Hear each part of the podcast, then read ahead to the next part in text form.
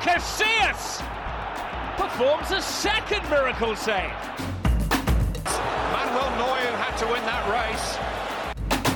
Allison is up from the back, and it comes. Allison! Oh, would you believe it? Still going, Salah. Courtois again. What a save. Fantastic save.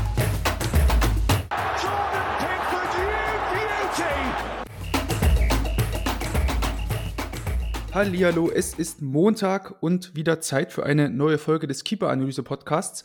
Und wir wollen sprechen über den 32. Spieltag der Männer-Bundesliga. Natürlich mache ich das wie immer nicht allein. Und ja, nachdem er schon das letzte Mal so einen guten Eindruck hinterlassen hat, ähm, dachte ich mir, müssen wir ihn eigentlich sofort wieder einladen. Und ich freue mich, Paul, dass du wieder Zeit gefunden hast hier. Guten Morgen. Guten Morgen an alle Zuhörer. 32. Spieltag, viele Tore, viel Abschied. Das stimmt. Mal sehen, was so auf uns zukommt. Ich wollte es gerade sagen, ne? Abstiegskampf trifft es im am wahrsten Sinne des Wortes. Und dann lass uns doch gleich mal da reinstarten in ein Spiel, ähm, was zumindest für die Gastmannschaft ähm, ein sehr, sehr wichtiges ähm, war, nämlich Köln gegen Hertha. Ähm, Paul, was ja so zwischenzeitlich da so aus, als hätte Hertha auf einmal noch die, so den, den, den Spieß umgedreht und dann Köln irgendwie niedergerungen, nachdem man recht früh ähm, 0 zu 1 hinten lag. Aber dann ähm, kam Köln mit drei Toren eigentlich wieder zurück, hat dann recht früh auf 3 zu 2 noch innerhalb der ersten Halbzeit wieder äh, gestellt. Und das dritte Tor, darüber würde ich gerne mit dir sprechen, das Tor, was das AS Giri dort äh, erzielte. Ähm, zunächst hatten wir dort einen, einen guten ähm, Lauf über den linken Flügel von, von Tigges und Meiner, der den Ball dann ähm, irgendwann aufgenommen hat und dann eigentlich in den Rückraum legte. Skiri stand dann etwa ja, so 12, 11 Meter oder 12, 13 Meter so vorm Tor, recht zentral, bekommt den Ball von links. Ähm, und Olli Christensen, finde ich, macht da keine gute Figur, oder wie siehst du das? Meiner Meinung nach auch nicht, weil er ist einfach, ja, die Rückwärtsbewegung ist nicht energisch genug, muss ich sagen. Ähm, ich ja, im Gegenteil, er schiebt ja noch ein bisschen weiter nach vorne. Genau, ich bin einfach ein Freund davon, dass er halt den ersten Gedanken komplett durchzieht, dann im höchsten Tempo, ja, dass er wirklich vielleicht die Grundlinie sucht. Er könnte auch in der Zeit sogar noch den ähm, Strafraum scannen. Im Endeffekt ähm, sind sie da in Überzahl mit Verteidigern. Trotzdem kriegt Geri dann den Ball, aber halt, wenn er erst auf die Grundlinie geht, hat er erstmal eine bessere Ausgangsmöglichkeit. So steht er wieder, wie ich es gerne sage, im leeren Raum, ja, bekommt das Tor gar nicht abgedeckt, ob kurz oder lang, geht dann sogar noch einen Schritt mit, eigentlich diese Flankenbewegung mit und macht mhm. eigentlich die kurze auch dann komplett auf. Ja. Genau, und du hast eben angesprochen, ne, dass er diese Bewegung dort also aus äh, Christensen Sicht ähm, nach links mitmacht, was ja eigentlich die, in dem Fall eben die lange Ecke gewesen wäre, die ja Marvin Plattenhardt eigentlich auch dicht macht, ne? Das hat mich eben auch so gewundert, dass er da sowohl nach vorne geschoben hat, auch keine klare, keine klare Entscheidung getroffen hat, welchen, welche Aktion ziehe ich jetzt durch, mache ich jetzt komplett Druck oder bleibe ich hinten, versuche meine Reaktionszeit zu maximieren. Ähm, und eben dann noch dieses, eigentlich diesen selben Raum abdecken, den Marvin Plattenhardt auch durch seine Grätsche oder durch sein Hereinrutschen dort dicht gemacht hat. Ne? Also in beiderlei Hinsicht sowohl technisch als auch taktisch dann nicht so auf dem allerhöchsten Level, wie man es vielleicht von einem Bundesliga-Tor da erwarten sollte. Ja, ich glaube auch, wenn er auf der Grund, Grundlinie steht, dann ist vielleicht auch für die Entscheidung des Stürmers ganz anders dann. Ja, das, die, das definitiv. Ja. Ganz anders wirkt in dem Moment, ja, die kurze, vielleicht kommt dann gar kein Abschluss. Vielleicht kriegen dann die Hertaner auch noch Zugriff, weil dann sind sie ja wirklich dann mit drei Mann Überzahl. Es reicht ja in dem Moment einfach Zeit rauszuholen, um den, deinem Verteidiger ein bisschen äh, Möglichkeiten wieder einzuräumen. Ja, sehr gut. Ähm, bin, bin, ich voll bei dir, weil ich glaube auch, wenn ähm, natürlich ist es so müßig darüber zu, zu diskutieren, wie die Szene ausgesehen hätte, wenn äh, in der Torhüter hinten gestanden hätte auf der, auf der Grundlinie. Aber ich glaube, dann ähm, entscheidet sich Skiri nicht sofort für diesen Abschluss, sondern bleibt tatsächlich irgendwie nochmal, braucht vielleicht noch einen zweiten Kontakt oder so, wie die dann äh, rechts rauslegen ähm, auf den, auf den äh, Kölner Jubicic, was der, der dort rechts mitgelaufen ist. Ähm, also ich glaube, durch dieses ähm, Proaktive, was Christensen dort macht in dieser Szene, ähm, verleitet der Skiri eigentlich zu so einem verfrühten Abschluss, der dann für sowohl die Hertha Hintermannschaft als auch dann für den Keeper selber äh, ungünstig gewesen ist am Ende des Tages. Ja, Christensen war ja auch eigentlich trotzdem noch einer der besten Berliner. Genau, gut, dass überlegt, trotz ja. fünf Gegentoren, dass er da wirklich noch herausgeragt ist und er ja in dem Spiel eigentlich auf der Linie auch extrem gut war. Genau, hat er so ein, zwei gute 1 gegen 1 Situationen, ne? Ja. Ich erinnere mich da in der ersten Halbzeit auch an eine Szene, wo er den Ball wo er dann quasi auf den, Ball kam, glaube ich, auf den zweiten Pfosten und ähm, er geht dann so mit und verteidigt, glaube ich, den Kopfball von, von Schindler dort mit einem Arm, patscht den Ball dort gut nochmal von der Linie weg. Ähm, das war schon, war schon gut, was er trotz alledem dann gezeigt hat und man muss ja auch dazu sagen, ähm, die Tore, die Köln jetzt an diesem Spieltag erzielt hat, also gerade Timo Hübers, also gerade dieses zweite von Hübers war das Freak-Tor, so, was halt auch nicht immer äh, so reingeht. Und dieser Kopfball zum, zum 2 zu 2 zwischenzeitlich war jetzt auch kein Tor, sage ich mal, was jetzt Hübers vielleicht immer so reinköpft. Also da kam auch viel Glück für Köln an dem Spieltag dazu. Also auch ja, insgesamt dann auch eine typische Absteiger-Unsicherheit. Ähm, mhm. Du machst zwar ein gutes Spiel, aber irgendwo rutscht dir dann immer wieder ein Fehler rein, weil ja auch das einfach Vertrauen zwischen Kette und Torhüter wahrscheinlich auch nicht immer so da ist. Und dann passiert halt sowas. Dann passiert halt sowas. Und dann kommt dann eben auch noch so Abschlusspech ähm, auf der eigenen Seite hinzu, als dann ein Gangkamp noch ähm, beim Stand von 3 zu 2 an, an Marvin Schwebe scheiterte, nachdem. Genau, ähm, wo Schwebe natürlich das auch, also ich sage halt immer in solchen Szenen, macht er halt gut, ne? Ähm. Blockt das, was er blocken kann, macht die Beine dann zu, aus dem so einer kurzen Distanz stellt er den kleinen Block. War schon gut, aber wenn du halt am Ende des Tages solche Chancen halt nicht nutzt, dann ja, ist es halt umso bitterer für dich. Und ja, der Hertha, für die Hertha muss man jetzt sagen, dann war es das eigentlich schon fast muss man sagen. So schade ich das irgendwie finde, weil ich für den Club trotzdem noch einige Sympathien habe. Ähm, naja. Ja, meiner Meinung nach klarer, wird wahrscheinlich der klare Absteiger werden dieses Jahr, der erste. Also. Ja. Und nächste Woche jetzt noch gegen Bochum wird, also das ist vielleicht der letzte, allerletzte Strohhalm, sich vielleicht noch irgendwie so ja. diesen Relegationsplatz zu sichern, aber auch da ähm, bin ich noch skeptisch, wie es da weitergeht. Aber vor heimischer Kulisse kann man da vielleicht mal gegen traditionell auswärtsschwache Bochum vielleicht noch irgendwo noch so einen Sieg sich ermauern oder erzittern, wie auch immer. Aber man wird es eben sehen. Ähm, und Paul, weil du es eben angesprochen hast bezüglich dieses ähm, Vertrauens zwischen ähm, Torhüter und Abwehrkette, ähm, es ist ja auch beidseitig tatsächlich manchmal äh, gegeben, finde ich. Ähm, da kommen wir jetzt auf das nächste Spiel, was man sich anschauen wollte und auf die nächste Szene zwischen ähm, dem VfB Stuttgart und deinen Leverkusen, sage ich jetzt einfach mal. Ähm, und natürlich dieses, oder die Entstehung zum, zum ähm, späteren 1 zu 1, diesen Elfmeter oder dieser Szene, die zum Elfmeter führte. Ähm, wir haben dann einen geklärten Ball der, der Stuttgarter, den dann Frimpong mit sehr, sehr viel Anlauf aus dem Halbfeld in den Strafraum reinschlägt. Der Ball kommt dann irgendwo zwischen Elfmeterpunkt oder so am Elfmeterpunkt kommt er irgendwo runter, der dann, glaube ich, von Sagadu, war es, meine ich, da weggeköpft wird. Ja, ich glaube Sagadu gewesen, ja. Genau, Sagadu und Bredlo kommt dann von hinten rein, trifft weder Ball, sondern räumt eigentlich nur Tabsoba weg.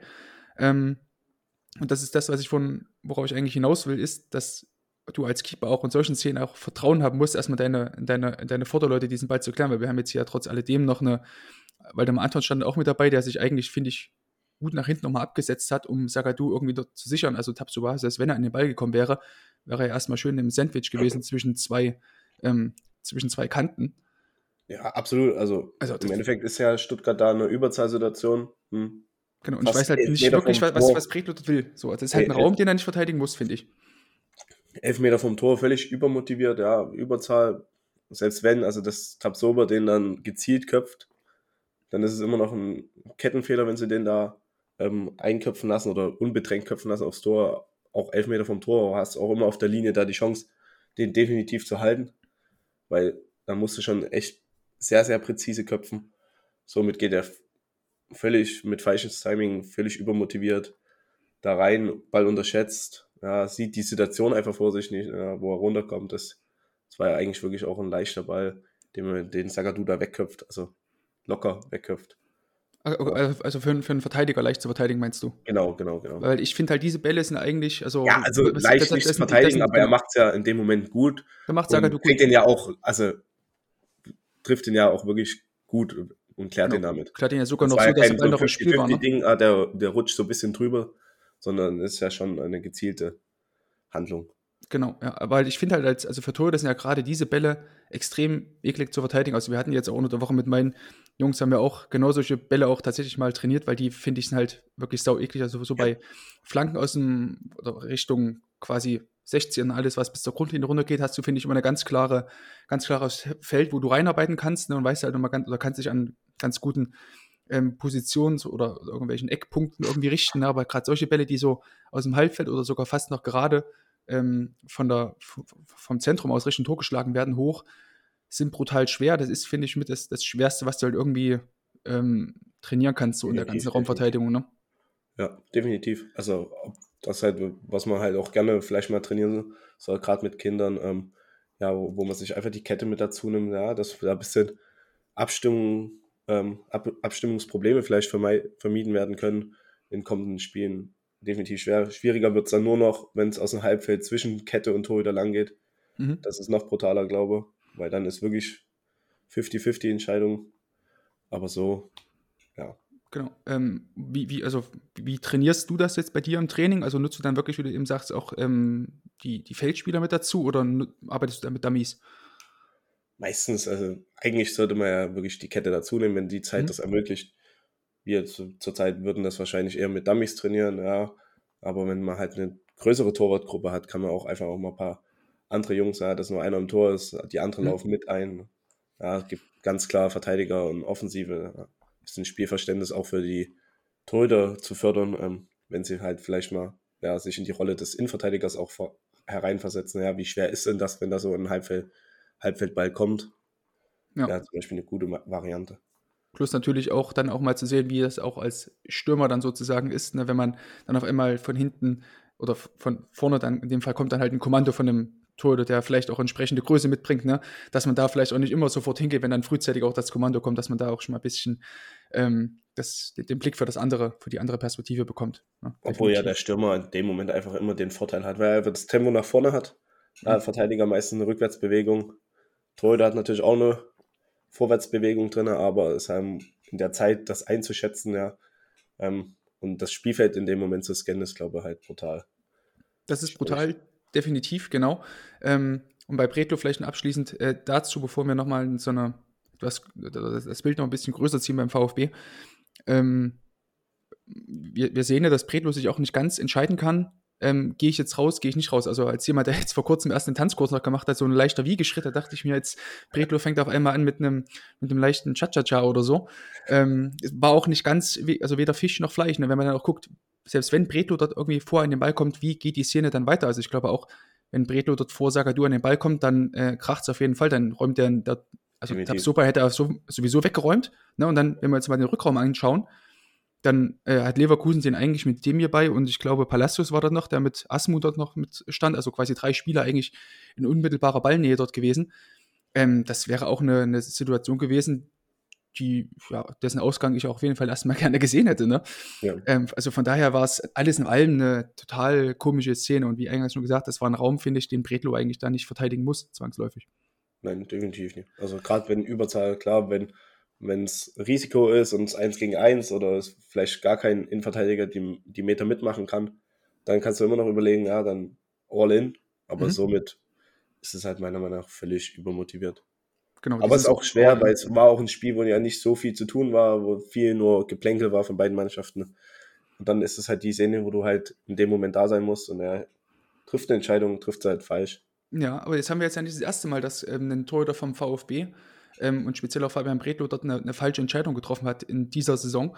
Ähm, jetzt gibt es natürlich dieses, dieses Horrorszenario, dass ähm, Stuttgart wieder, wieder mal absteigen wird ne, und man dann eben schauen muss, okay, man hat jetzt zwar eine Florian Müller dort für fast 8 Millionen Euro damals geholt aus, aus Mainz, ähm, einen Fabian Bredlow, der jetzt auch nicht so absolut oder restlos überzeugt, wenn ich finde, dass er ein sehr solider äh, Bundesliga-Torhüter ist, der jetzt natürlich in den letzten paar Spielen hin und, wieder, hin und wieder Fehler gemacht hat, aber alles in allem eigentlich völlig okay Leistungen gezeigt hat. Ne? Ähm, Ja. Viele Stuttgart-Fans äh, fordern jetzt, äh, dass, dass ein Dennis Simon, der jetzt äh, Jahrgang 2005, also auch völlig crazy, der Mann ist 17 oder der Junge ist 17 Jahre. Ähm, viele VfB-Fans fordern jetzt, dass man sozusagen mit Simon, sollte man absteigen, da in die neue Saison geht, ähm, vielleicht sogar als Nummer 1. Ähm, wie stehst du generell zu diesem Thema? Es ist natürlich schwierig, da jetzt von draußen da irgendwie reinzuschauen, aber jetzt unbedingt jetzt auf so einen jungen Spieler zu setzen, ist ja dann ja doch sehr riskant, ne? Ja, riskant ist definitiv, es ist immer ein schmaler Grad, äh, wie gerade auf der Torhüterposition mit Talenten. Ja, man sieht es bei Gladbach, ähm, Mhm. hat jetzt auch schon ein paar Bundesligaspiele, auch ganz, ganz jung im Endeffekt. Kann gut gehen, kann halt auch wieder nicht gut gehen. Ist, obwohl ich halt sagen muss, ja, dass halt einfach junge Torhüter zur Zeit oder in den letzten Jahren echt wenig Chancen bekommen. Also wenn ich Das stimmt. drüber nachdenke, ähm, ja, dann ist mit Nübel ähm, eigentlich einer der letzten, der so wirklich noch eine Chance, also wirklich eine Chance und sich durchgesetzt hat über Zeit. Markus Schubert damals ja auch. So Mhm. das sind die letzten, so, wo wirklich eigentlich, die auch echt gehypt waren, ja, vielversprechende Talente, die ausgebildet werden, Nationaltorhüter und dann ja, irgendwie versickert sind. Und wenn wir halt den Jungs die Spielzeit nicht geben, dann wird es halt denke, über die Jahre schwer, einfach auch ähm, Nachfolger auch im ganz hohen Bereich äh, A-Nationalmannschaft einfach zu finden. Weil irgendwann, ob, egal wer es ist, ob es ein Testing ist, ob es ein Bernd Leno war, irgendwann muss jemand die Chance geben. Mhm. Das stimmt. Und man sieht es ja auch derzeit, finde ich, in dieser Saison ganz gut, wenn, wenn wir uns anschauen, ob das jetzt ähm, RB Leipzig war oder ob das ähm, ja, im Endeffekt auch Borussia Mönchengladbach war, die halt irgendwelche Ausfälle hatten auf der Torhüterposition und dann halt nicht vielleicht äh, gesagt haben, okay, wir setzen jetzt auf unseren U19-Torhüter oder aus den, auf den Keeper aus der zweiten Mannschaft, sondern kaufen uns halt einen Oja Nyland noch dazu, der Ablöse oder der keinen Vertrag hatte. Ne? Oder einen, wir geben jetzt einfach mal 8 Millionen aus nochmal für einen Jonas Omlin, was alles seine, seine Berechtigung hatte und ähm, Gladbach ist damit auch gut gefahren bisher, finde ich. Aber es zeigt ja trotzdem, wie schwer es mittlerweile für junge Torhüter ist, da überhaupt irgendwie reinzukommen. Bayern eigentlich genau das Gleiche. Da holt man sich, oder Dortmund, genau, Dortmund eigentlich genau das Gleiche. Ähm, haben sich halt vor der Saison einen, einen Alex Meyer noch geholt, der das auch, wie ganz gut macht, aber auch ein erfahrener Mann, Ü30, ähm, anstatt halt auf den, auf Marcel Lotka zu setzen oder einen, einen äh, Unbehauen, den man ja auch irgendwie in der zweiten Mannschaft mit hatte, die in der dritten Liga auch ähm, ihre Spielzeiten bekommen. Aber es ist trotzdem so ein Trend, der sich halt fortsetzt, dass halt die Vereine mittlerweile mehr Kohle haben als vielleicht noch vor zehn Jahren und dann das Geld tatsächlich dann auch für Torhüter verwenden oder für zweite oder dritte Torhüter noch verwenden. Ne? Vor allem gerade gerade dieses ins kalte Wasser schmeißen, man hat ja gesehen in der Vergangenheit eigentlich, dass das oftmals klappt. Also gerade auch Leno ja, kam auch aus der dritten Liga, zweite Stuttgart, kommt bei Leverkusen rein, ja, sofort gesetzt gewesen. Hat natürlich auch nicht so die Konkurrenz dann gehabt. Mhm. Was hast du denn gegen Mo Amsif? Oder war Mo Amsif damals noch zweiter Mann? Oder Ra Ramazan Özcan oder so? Yeldel war, ich glaube, Yeldel, das okay. war das Jahr mhm. mit, mit dem berüchtigten DFB-Pokalspiel, was wir letztes Jahr schon hatten. Ich erinnere mich, ja. Ich sehe das Trikot ähm, hinten hängen, ja. Genau. Also, wie gesagt, irgendwie müssen wir da wieder auf einen Pfad kommen. Wir reden eigentlich nicht mehr nur über Bundesliga, also auch in den Amateurligen ist es ja extrem schwer, diesen, diesen Step von Jugendbereich auf Männerbereich ähm, irgendwie da hinzubekommen. Und du brauchst wirklich jemanden, einen Trainer, der dir auch vertraut, der dir die Minuten gibt und der auch mal akzeptiert, dass vielleicht dann auch ein Fehler drin ist. Dann ist es aber auch ein Fehler und das ist ein Lernprozess. Und ja, wenn wir den Lernprozess nicht irgendwie auch auf hohem Niveau hinbekommen, dann sehe ich halt, ja, dass über die Jahre die Tor, deutsche Torhüter vielleicht nicht mehr so angesehen werden oder wir dann nicht so den Nachwuchs kriegen, wir nicht gerade. gibt jetzt genug Länder, die wahrscheinlich auch nachgezogen haben, ja, die viele gute Torhüter haben. Ja, Frankreich hat viele, auch viele junge, ja, die auch schon genau. Premier League ähm, spielen. Oder halt auch Brasilien mit ganz vielen Nachwuchstorhütern die vielleicht schon ein ganz anderes Ausbildungssystem haben, aber halt irgendwie ihre Jungs da auf Profi-Niveau fördern, weil vielleicht auch die heimische Liga vielleicht erstmal nicht so gut ist und der Sprung dann anders nach Europa erfolgt, aber Plus vielleicht, so, plus, plus vielleicht, dass die, dass die zweiten Mannschaften eben nicht mehr so diese, diesen Stellenwert einnehmen in Deutschland, was ich zumindest so als neutraler Beobachter erstmal gut finde, ne, dass jetzt irgendwie in der, in der dritten Liga nicht ähm, drei oder vier Mannschaften von, von der Bundesliga-Mannschaft spielen, die nur Zweitvertretungen sind, ne, wie zum Beispiel Freiburg 2, Dortmund 2 und so weiter und so fort. Ähm, aber natürlich für Torhüter ist das natürlich äh, das, Schlimmste, was dir irgendwie passieren kann, ne? dass du halt kein, keine Spielzeit mehr auf mindestens Regionalliga-Niveau bekommst, wenn du aus der U19 rauskommst. Ähm, insofern ist es natürlich spannend dann zu sehen, wie man da damit umgehen wird, äh, mit, gerade aus Torhüter-Sicht, ähm, wie man es dann eben schafft, den jungen Spielern da Spielzeiten zu geben. Aber ich glaube immer noch, in zwei, drei Jahren, wenn ja eben so diese ganze Generation neuer Jan Sommer, Kevin Trapp und so weiter, ähm, vielleicht auch so ein Raphael Kikiewicz oder ein Kubek, auf den wir miteinander zu sprechen kommen, wenn die dann so langsam, aber sicher jetzt ihre, ihren Rücktritt ankündigen und auch ähm, kürzer treten in der, ähm, in der ersten Mannschaft, dann kann ich mir auch vorstellen, dass es dann auch irgendwann wieder die, Jungs nachkommen, weil irgendjemand muss ja dann zwangsläufig nachkommen, selbst wenn es halt nur der zweite Mann ist, der dann irgendwann mal ins kalte Wasser geworfen wird. Ja. Ne? Ähm, Einen anderen Weg gibt es nicht, ja. Da müssen wir halt wirklich wieder ein bisschen mehr arbeiten und vielleicht da nicht auch andere Nationen, ja, gerade auch Schweizer mit guter Torwartausbildung, ja, die Definitiv, oft ja. auch ähm, in die Bundesliga reinrutschen und dann vielleicht eher auf unseren Nachwuchs ähm, bauen oder halt wirklich mal unser Ausbildungssystem für Torhüter nach über, überdenken, keine Ahnung, mhm. ähm, was da vielleicht bessere Varianten wären oder ja. Genau. Und was halt auch noch ein Weg sein kann, ähm, um vielleicht noch den Bogen jetzt zum, zum aktuellen Geschehen wieder zurückzubekommen, ist auch wirklich so ein Umweg, dass man sich auch als Spieler vielleicht hier und da ähm, selber die Zeit gibt. Ne? Also das beste Beispiel ist da jetzt eben auch äh, Marc Flecken, über den ich jetzt gerne mit dir sprechen äh, würde, der ja auch damals in, bei, bei Kräuter Fürth und oder bei der Spielvereinigung Kräuter Fürth und auch bei, ähm, bei, bei, Duisburg teilweise noch gespielt hat und jetzt ähm, einer der besten Torhüter äh, in, in, Europa ist ähm, und dann auch aus, von der Premier League namentlich ja. Brentford, ähm, ja, gejagt wird, ist jetzt der falsche Begriff, aber eben Interesse bekundet wird von solchen Vereinen, so einen Spieler unter Vertrag zu nehmen, wo man auch dachte, okay, der, das wird jetzt halt lange nichts mehr, aber mittlerweile ist er halt wirklich ein sehr, sehr guter Torhüter und daran äh, ändert, glaube ich, auch nichts diese, diese, diese beiden Gegentore, die äh, Flecken jetzt am Wochenende gegen Union ähm, kassierte, weil er eigentlich, finde ich, eine sehr, sehr stabile und sehr, sehr solide Saison spielt, die er eigentlich, also solide ist eigentlich untertrieben, ist nach wie vor überdurchschnittlich, was der Typ macht. Ähm, aber ich würde trotzdem ganz gerne über diese zwei Gegentore von Geraldo Becker äh, mit dir sprechen. Und zwar lassen Sie erstmal auf dieses 2 zu 0 schauen, ähm, was äh, Flecken da kassiert hat. Wir haben dort äh, Geraldo Becker, der, dieses 2 zu 0 wunderbar eigentlich eingeleitet hat, selber einen guten Tripling, guten Ball gehalten, dann legt ihn Robin Knoche den Ball eigentlich halb rechts so in den Strafraum rein. Und ähm, Becker zieht dann direkt ab, aber auch, glaube ich, weil Flecken sich sehr ziehen lässt, sehr früh, finde ich, überstürzt da vorne schiebt. Ne? Und dann muss Becker eigentlich nur noch einschieben, schiebt äh, Flecken den Ball da durch die Beine und er ja, sieht dort, finde ich, nicht gut aus. Wie hast du die Szene gesehen?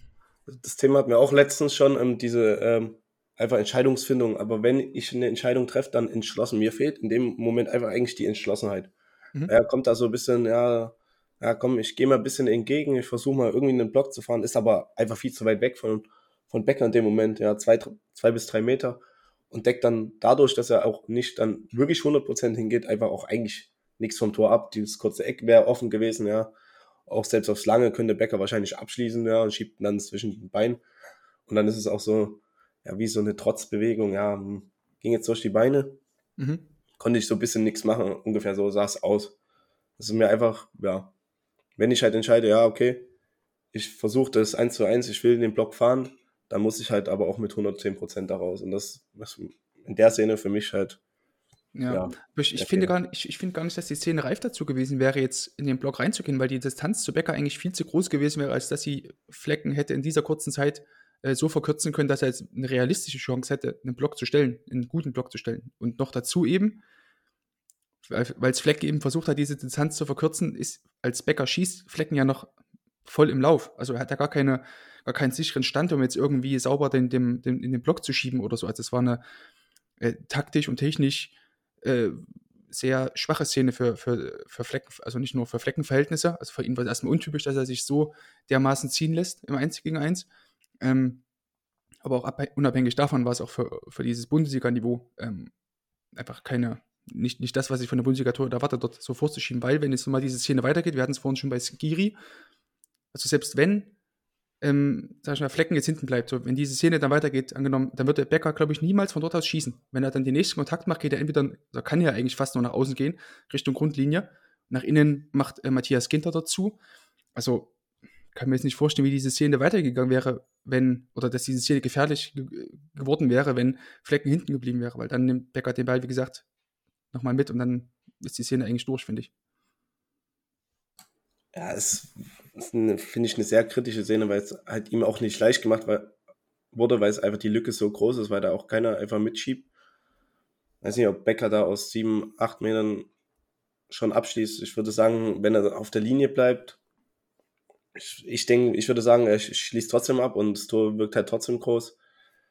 Ähm, ja, aber, also, halt also Flecken muss ja nicht auf der Linie stehen, wenn, wenn du halt nur so ein, zwei Schritte noch vor deiner, von deiner Linie entfernt stehst, trotzdem die kurze Ecke noch zumachst, also und dadurch, dass, Becker ja auch Rechtsfuß ist, ähm, wäre wär jetzt auch irgendwie so ein Schlenzer ins, ins lange Eck, finde ich, sehr, äh, also sehr, sehr schwer machbar gewesen. Es denn, du bist irgendwie Quaresma und äh, hast irgendwie eine komplett ja. bewegliche Hüfte und kannst da irgendwie das Becken komplett rausschieben und dann den mit Außenriss ins ja. lange Eck reinschlenzen, so weißt du? Halten wir fest, es gibt eigentlich nur zwei Varianten. Entweder, ja, du bleibst da ein bisschen und wartest halt wirklich auf Ginter, Ginter Genau, ja, verzögerst da ein bisschen. Oder du gehst halt raus und dann, dann 100% und versuchst halt zur Not, wenn er halt weiterläuft, ähm, wahrscheinlich die Meter einfach mitzumachen. Und nimmst halt okay, so also du, du, meinst quasi, wenn er jetzt, also wenn Becker sich den Ball nochmal nach außen zur Grundlinie legt, das Flecken ja, Ich glaube, wenn er zu 100% rausgeht, wird Becker nicht abschießen, dann wird er versuchen weiterzulaufen, zu umkurven und somit halt mhm. ja, dann einfach die, das Tempo aufnehmen, was natürlich schwierig ist, aber halt den Winkel einfach damit so verkürzt. Ja. Oder du bleibst halt, ja, nach deiner Variante ein bisschen defensiver, ist bestimmt auch eine Möglichkeit, die mhm. auf jeden Fall zielversprechender oder erfolgsversprechender wäre als das, wo er in dem Moment steht, so. Ja. Halb geweiht vorm Tor. Ja, ja. Wo eigentlich alles möglich ist. Ja. Weil ich bin halt, ist wie gesagt immer so ein bisschen Philosophiefrage, ne? Aber ich Ja, bin halt definitiv. immer, immer so jemand, der halt, genau. Aber das finde ich, ist eigentlich eine, eine prädestinierte Szene dafür, um so dieses, die, diese, diese Philosophien, ähm, die man als Torwarttrainer, Torwarttrainerin so hat, immer ganz gut ähm, darzulegen. Ne? Der eine sagt jetzt eben, hey, schieb nach vorne, mach Druck in solchen Situationen. Der andere sagt, hey, bleib lieber hinten. Erst wenn er noch mal den nächsten Kontakt nimmt, dann kannst du vorschieben. Also deswegen gibt es nie die eine Wahrheit zum Torwartspiel, glaube ich. Definitiv nicht. Aber wie gesagt, also ich bin immer gerne ein Freund, der sagt halt, wenn du eine Entscheidung triffst, egal ob die erstmal richtig oder falsch ist, dann machst du zu 100% oder zu 110%. Und da die, die drei, vier Meter, die herauskommen, das sind halt ja, 50%, wenn überhaupt. Genau, so ein bisschen Alibi halt. Genau. Ähm, dann lass uns noch mal auf das dritte Tor schauen, was jetzt wieder eine komplett andere Szene war. Es war jetzt wieder wiederum Robin Knoche, der seinen zweiten Assist dort gesammelt hat in dem Spiel und der wieder auf äh, Becker dort diesmal abgelegt hat und Becker dort per Dropkick ähm, abschließt durch zwei oder anderthalb Freiburger dort hindurch ins, ähm, ins kurze Eck von Flecken aus gesehen, das linke Eck abschließt. Ähm, würdest du da Flecken jetzt mehr in die Pflicht nehmen? Weil ich finde, das war jetzt auch eine gar nicht so leichte Situation für Flecken, auch wenn er da ein bisschen spekuliert. Also wir sehen dann als, wenn man mal das Bild einfriert, als ähm, Becker den Ball berührt, sieht man, dass Flecken eigentlich den Ball, äh, den, den, den rechten Fuß setzt und eigentlich mit dem Ball zu seiner rechten Seite sozusagen spekulierte. Und dann bekommt er, glaube ich, einfach nicht mehr das Körpergewicht schnell wieder auf das andere Bein gesetzt. Aber ich fand den Abschluss war schon sehr, sehr gut, weil er halt auch Dropkick ist halt immer brutal eklig, gerade diese, die, diese flachen Dropkicks. Ähm, Ja, und dann, definitiv auch zwei Füße vor, also er hat auch zwei Mhm. Füße oder zwei Spiele vor sich. Ja, versucht also auch, auch ein bisschen den Blick zu äh, finden, ja, wo, wo sehe ich den Ball kommen.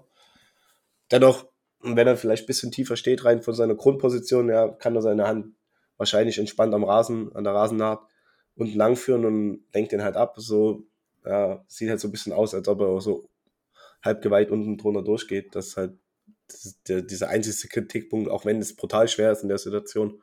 Mhm. Aber ja, wenn er halt unten seine Hand lang führt und wenn es halt in dem Moment erstmal nur eine ist, kriegt er wahrscheinlich auf jeden Fall noch eine Hand dran. Und ja, Mhm. Und der Ball sprang, glaube ich, auch noch direkt vor ihm nochmal auf. Ne? Das muss man, glaube ich, auch mit berücksichtigen, dass das jetzt auch nochmal für, für, für, für den Keeper dann natürlich einen, großen Einfluss nochmal hat, ne? wenn der Ball nochmal kurz vor dir aufdutzt. Und ähm, ja, wäre dann wahrscheinlich so dieser Erklär Erklärungsansatz, warum der Ball unter Fleckens äh, wie gesagt, durchging. So. brutal schwierige Situation in dem Moment. Genau, ja. Also Nicht ich, unhaltbar, genau, das ich wollte ich sagen, gerade nicht sagen. unhaltbar. Man kann ähm, mit bisschen mehr Glück oder vielleicht ein bisschen besserem Bewegungsablauf hält er den und dann ist er richtig gut gehalten. Aber Und dann, genau, jetzt wollte gerade sagen, weil dann sprechen wir von, von der Monster Safe, den Flecken da auspackt, ähm, zu einer nicht unwichtigen Phase des Spiels, war kurz vor der Halbzeitpause, ähm, oder zehn Minuten vor der Halbzeitpause in etwa. Ähm, ja, beim Stand von 2 zu 0 hätte er das 2 zu 0 festgehalten sozusagen. Ähm, ja, und so ist es eben eine unglückliche Szene aus ihm, also oder bei ihm. Ähm, ich würde ihn da auf jeden Fall nicht aus der, aus der Schuld rausnehmen, auch wenn es natürlich eine sehr, sehr schwierige Szene für Torhüter war. ja, aber es, also wenn das ein Laie anguckt, der wird wahrscheinlich sagen, oder Kurzes ja, Eck. Oma, Oma und Opa auf der Tribüne, die werden wahrscheinlich sagen, ja, ja, wie rutscht der Ball dadurch unter der Hand durch oder irgendwas wird. Also du würdest auf jeden Fall in der Kreisliga wird's einen dummen Spruch bekommen, ja, dass du ihn halten kannst. Oder Ja, das stimmt. obwohl es halt analysetechnisch echt, ja, ganz, ganz schwierig ist und ein extrem schwieriger Ball ist.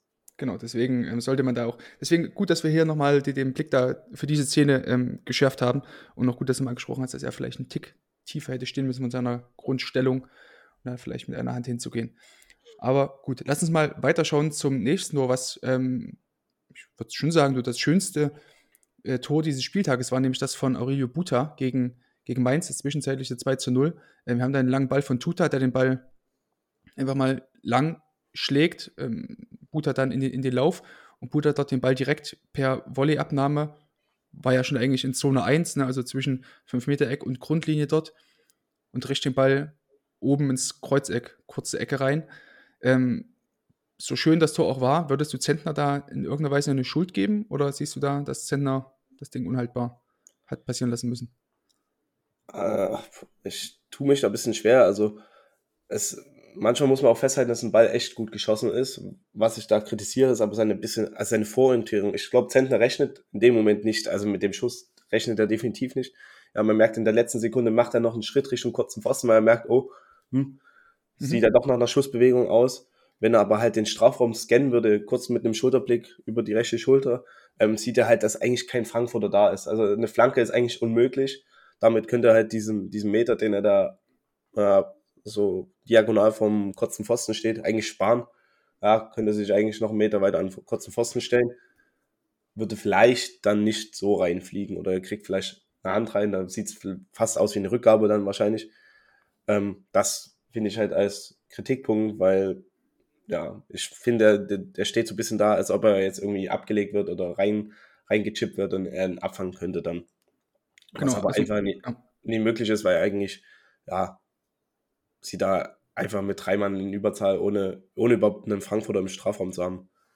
Ja, Also, genau. Also auch diese, diese, diese Körperhaltung oder die, die Körperstellung eigentlich von, von Zentner war ja eigentlich schon so, ich warte jetzt, bis der Ball quasi in den Rückraum gespielt wird und dann ähm, gehe ich sozusagen in die nächste Folgeaktion rein, also sei es jetzt irgendwie ein Rückpass und ich gehe dann auf die Zielverteidigung oder so, aber das, wie du sagst, wäre sehr, sehr, also war sehr, sehr unwahrscheinlich, weil einfach kein Frankfurter da irgendwie mitgelaufen wäre.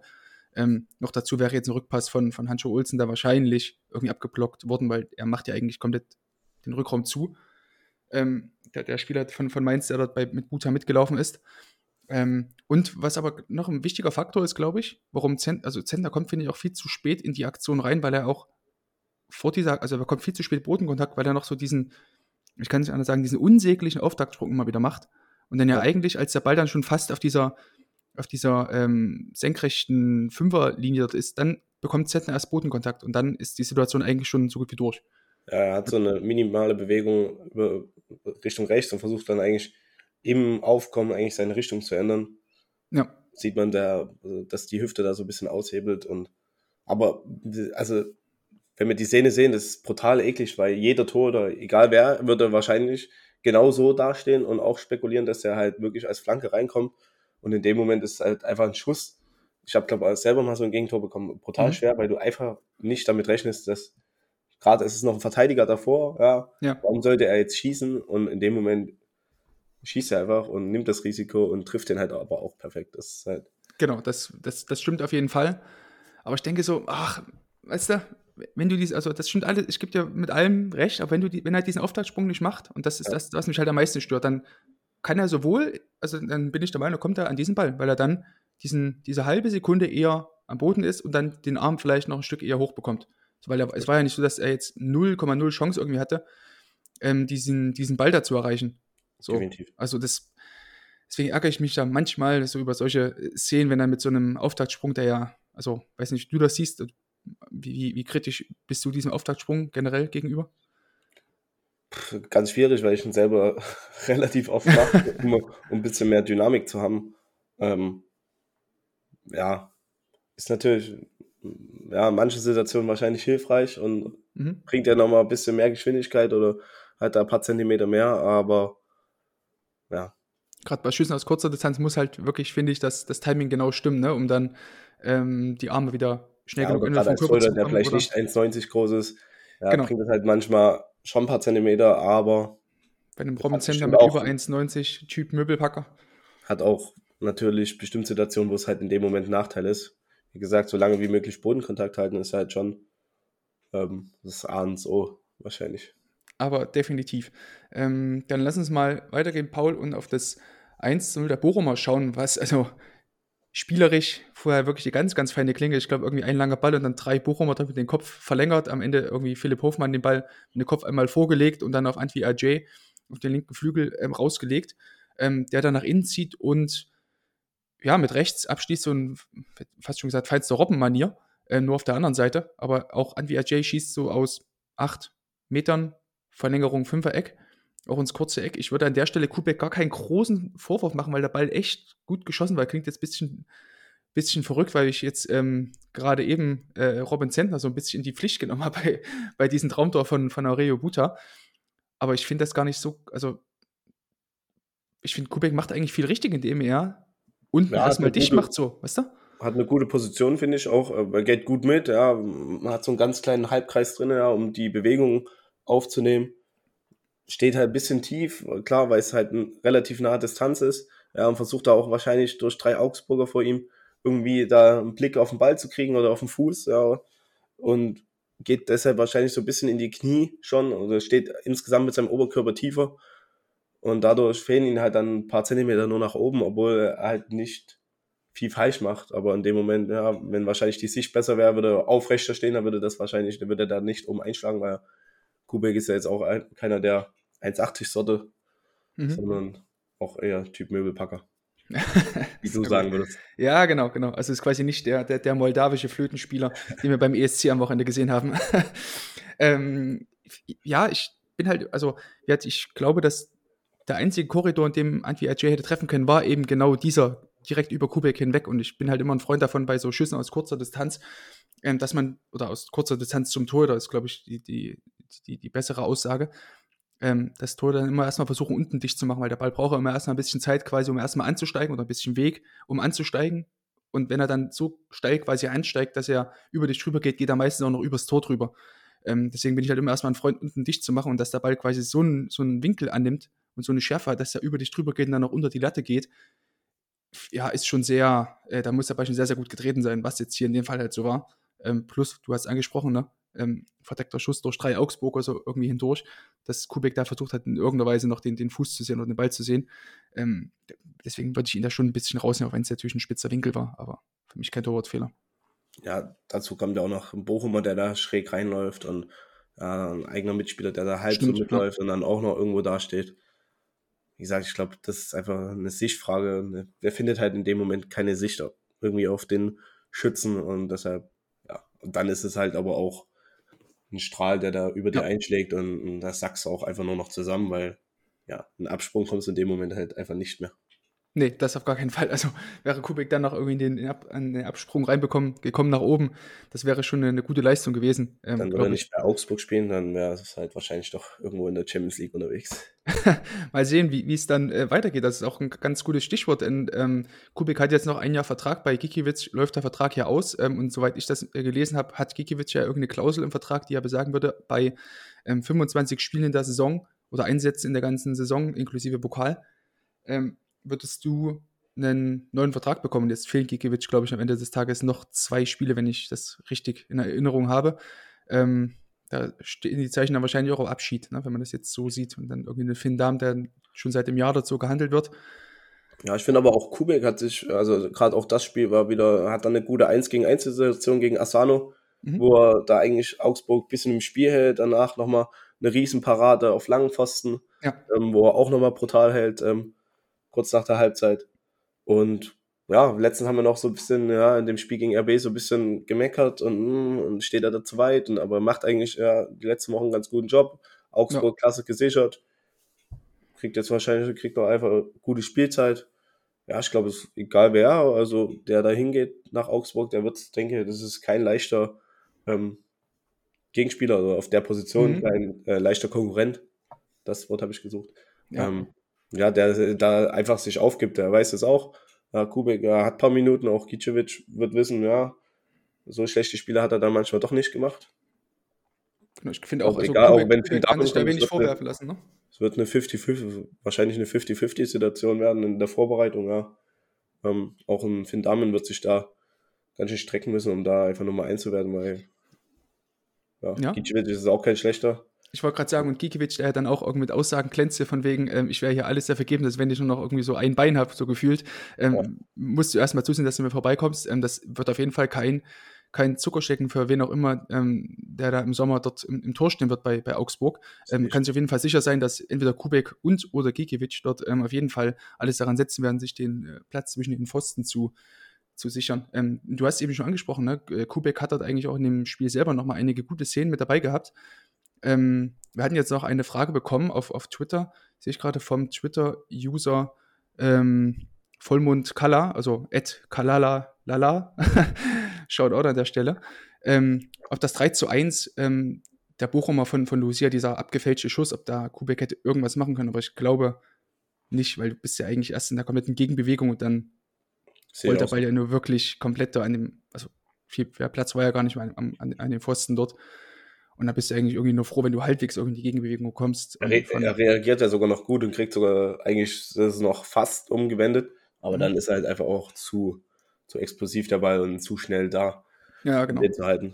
Aber eigentlich so von, rein vom Ablauf sieht ja die, die Reaktion gar nicht, also nicht schlecht aus, meiner Meinung nach. Ja, kommt sogar eben, wie du sagst, nochmal so leicht in diesen Abdruck rein. Und der Ball war ja noch, sieht man in dieser Hintertorperspektive ganz gut oder von dieser Ja. Lucia-Perspektive ganz gut, dass der ursprüngliche Abschluss schon sehr verdeckt gewesen wäre. Also für Kubik war da irgendwie, finde ich, also definitiv nichts zu machen, finde ich. Ähm, gut, lass uns mal noch weitergehen zum Spiel, bei dem du auch live vor Ort warst, nämlich Bayern gegen Schalke. Ähm, ich hatte eigentlich die Hoffnung, dass irgendwie Ralf Fährmann nochmal fit wird und du irgendwie den, den Spirit von Ralf Fährmann dort irgendwie so live und wahrhaftig irgendwie aufsaugen kannst in der Allianz Arena. Ähm, kam allerdings nicht so. Stattdessen durftest du ein bisschen Schwolo Magic äh, erleben, der ja, finde ich, eigentlich ein ganz okayes Spiel gemacht hat, wenn es halt immer so ein bisschen Klammer zu setzen ist, wenn man äh, gegen die Bayern spielt, weil es ja so wirklich so ein Spiel ist, du hast es vorhin angesprochen, ne, beim Stuttgart gegen, gegen äh, Leverkusen-Spiel, dass es da recht wenig aufs Tor gab und du dann irgendwann einfach so eine Situation hast, wo du einfach irgendwie rauskommst. Ja, und wenn du gegen die Bayern spielst und halt irgendwie einen Torschuss nach dem anderen auf deinen Kasten bekommst, dann hast du gar keine ein schönes Torwartspiel. Genau, hast. Also genau, eigentlich hast das, kaum Zeit. Genau, kaum, kaum Zeit irgendwie groß nachzuerleben. Und viel Spirit war dann halt im Endeffekt auch nicht zu sehen. Mhm. Aber eigentlich wünsche ich dir genau das als Tor vom Spiel her. Einfach viele Situationen, ja, hat auch echt manche hat er echt gut gelöst. Da waren aber auch wieder so ein paar Schwolo-Dinger drin, wie gab's, weiß gar nicht, ob das in den Highlights drin ist äh, bei der Sportschau. Ähm, ein Gegentor, was dann aber abseits war, wo er den Ball eigentlich hatte und alle haben auf einmal, auf einmal war der Ball drinne, Mhm. Eigentlich der abgepfiffen war und das also, ja manchmal dann doch ähm, so gewiss unsicher aussieht, so eine gewisse Art und Weise. Okay, wie hast du seine, seine ganze Körpersprache und seine, ja, hinten auch seine, seine Ansprache an seine, oder sein Coaching der, der Kette vor ihm, wie hast du das live wahrgenommen? Hast du da speziell drauf geachtet? Klar achtet man immer gerade auch, ähm, achtet man da als Tortrainer mal drauf an, was auch immer spannend ist, halt einfach ähm, Warmmachphasen der Torhüter zu sehen. Oh ja. Ähm, Hm. Ähm, wo ja jeder Bundesligist oder jeder Torhüter in der Bundesliga da sein eigenes Programm ähm, auf eine gewisse Art und Weise, obwohl es halt eigentlich immer das Gleiche ist, aber wieder andere Abläufe drin sind. Ähm, ja, aber also ich glaube, egal wie gut du coachst als Schwolo, ähm, die Überforderung, die in der Kette ähm, einfach an dem Spieltag einfach auch mit der Überlagerung von Bayern da über die Außenverteidiger, ob das über Cancelo oder Masraui war, ähm, ich glaube, da kannst du coachen, wie du willst, Mhm. da wirklich eine Lösung zu finden oder da viel zu helfen. Da passiert einfach viel zu viel bei Bayern und gerade in dem Spiel, wo sie halt wirklich mal wirklich Lust hatten, auch tiefe Läufe zu gehen, ob es ein Knabri ist, ein Sané, die da immer wieder diagonal reingezogen sind, sich gekreuzt haben, dann die Außenverteidiger dazu- kommen. Da kommst du, glaube, das wird dann echt schwer, da noch hilfreich einzugreifen, ohne zu viel Information auch oder zu viel ähm, dazu Input zu geben für deine Verteidiger. Ja, da habe ich manchmal das Gefühl, dass es bei Schwolo irgendwie ein Problem ist, auch wenn ich es mag, also ich als Torwarttrainer mag es eher, wenn ich einen Keeper eher manchmal so bremsen muss an der Stelle, wenn sie eher zu viel reden, ne, als wenn sie zu wenig reden. Aber ich glaube, bei Schwolo ist es manchmal so, dass er sich selber manchmal ein bisschen zu sehr pusht und auch seine Vorteile manchmal zu sehr irgendwie anleitet von hinten und dann selber vielleicht so ein bisschen so hier und da den, den Fokus auf das äh, Wesentliche verliert. Ne? Ähm, ja, komplett anderer Typ als Ralf Fährmann in dem Moment, ja, der einfach nur, nur emotional kommt wahrscheinlich und über Paraden. Und also ich, bestimmt wird Schwolo ähm, mehr coachen als einen Ralf Fährmann, denke ich. ja. Aber halt Ralf Fährmann irgendwie in den wesentlichen Sachen ähm, einfach über Präsenz, körperliche Präsenz und so dann anders ja, das rausholt, was vielleicht Schwolo an Ausstrahlung auch nicht hat. Okay, ja, genau. Das, ich glaube, das ist das, ähm, das trifft ganz gut auf den Punkt, dieses Thema Ausstrahlung, was, was Schwodo manchmal nicht ganz so äh, hat. Aber wie gesagt, ich sehe das eben nur oder zum Großteil einfach nur ähm, vom, vom Bildschirm aus und jetzt ähm, weniger äh, direkt vor Ort. Ähm, und da vielleicht noch kurz zu bleiben. Ja, Jan Sommer hat jetzt ja relativ wenig bis gar nicht aus sein Tor bekommen. Ähm, wie hast du ihn so wahrgenommen direkt vor Ort? Ähm, sein Warmmachprogramm vielleicht mit Michael Rechner zusammen, war da irgendwas besonders auffällig aus deiner Sicht? So allgemein ist mir, würde würd ich sagen, nichts aufgefallen. Ich finde eigentlich, dass er trotzdem ja, also zumindest von Fans oder so, relativ ähm, gut gesch trotzdem geschätzt wird auf eine Art und Weise, ähm, was vielleicht Medien in dem Moment zurzeit nicht tun und oder auch die Führung bei Bayern ja auch, ich finde es auch ganz schwer für Sommer ähm, mit Aussagen von Tuchel umzugehen, ja, äh, das, wie, wie, wie Tuchel auch immer gerne sagt, ähm, ich freue mich, wenn Neuer wieder zurück ist und eine, eine riese Freude. Ah ja, und das okay. ist schon schwierig, ich glaube, als Torhüter, wenn du da drin stehst, bist im Winter gekommen, ähm, rettest so ein bisschen den Arsch da. Ähm, obwohl ich sagen muss, natürlich, das, was sie jetzt erreichen mit Meisterschaft, hätten sie wahrscheinlich auch mit dem Sven Ulreich ähm, erreicht im Tor. Das ist jetzt nie so, dass das, ja, das Geld, sagen wir mal, gut investiert war von, mhm. von Bayern Seite aus. Ähm, ja, ich finde es mental, glaube ich, extrem schwer, da auch solche Aussagen und da einfach ruhig zu bleiben. Aber das ist typisch so Jan Sommer. Man hört nicht viel, er macht einfach, ja, genießt wahrscheinlich trotzdem dieses halbe Jahr ähm, im Bayern-Tor, hat das in seiner Vita drinne stehen und macht seinen Job und mal sehen, wie ja. es dann im Sommer weitergeht. Ich denke nicht, dass er bei Bayern bleiben wird, das kann ich mir fast nicht vorstellen.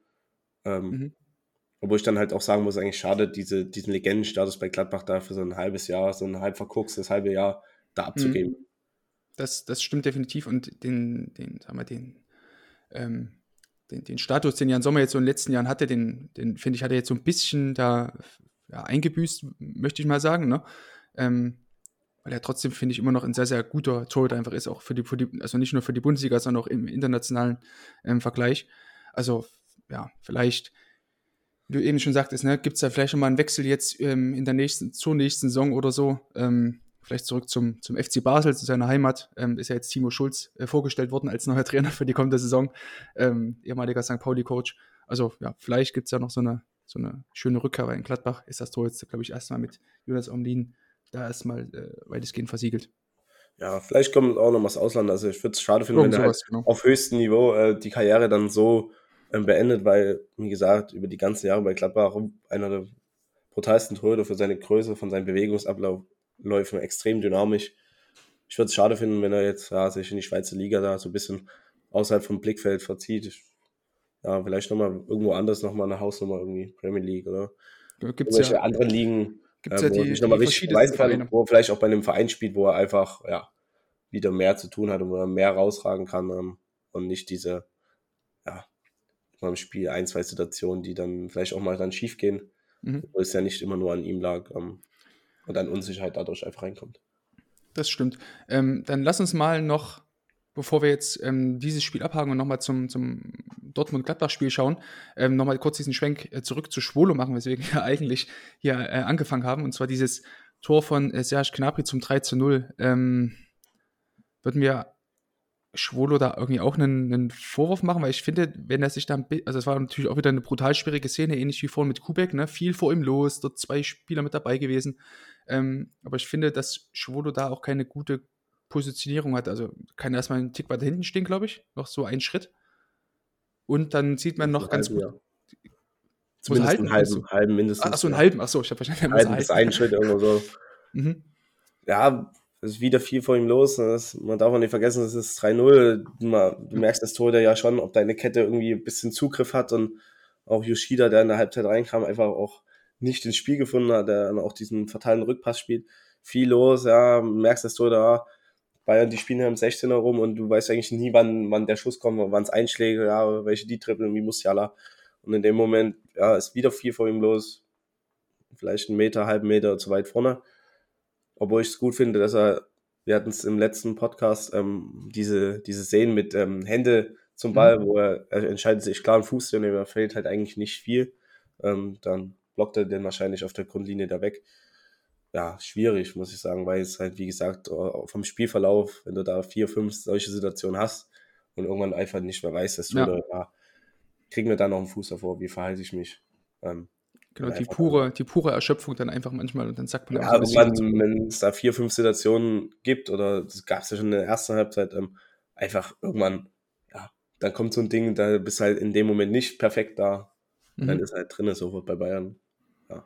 Und also sag mal, sechs Tore sind schon heftig, aber es hätten halt auch mehr als sechs Tore sein können. Das genau, das da hat Schwolo hier und da noch ähm, Schlimmeres verhindert, muss man trotzdem ja. sagen. Auch wenn ich immer kein Freund davon bin, wenn man sagt, 6-0 unter Tore war noch der beste Mann. Ja. Also wenn du sechs Tore, Tore kassierst, dann äh, muss dann hier und da trotzdem noch was schiefgelaufen sein. Ähm, das war halt auch so ein 50-50-Ball, aber soll man jetzt auch, glaube ich, nicht überbewerten. Ja. Ähm, dann lass uns mal, wir hatten eben schon mit Jan Sommer einen Schweizer, dann lassen wir noch den anderen Schweizer äh, Torhüter schauen, der an diesem Spieltag noch aktiv war, nämlich Gregor Kobel. Jonas Omlin war kurzfristig ausgefallen. Für ihn kam äh, Jan Olschowski nochmal ähm, da ins Tor, der wie schon im Hinspiel gegen Dortmund auch wieder zwischen den Pfosten stand.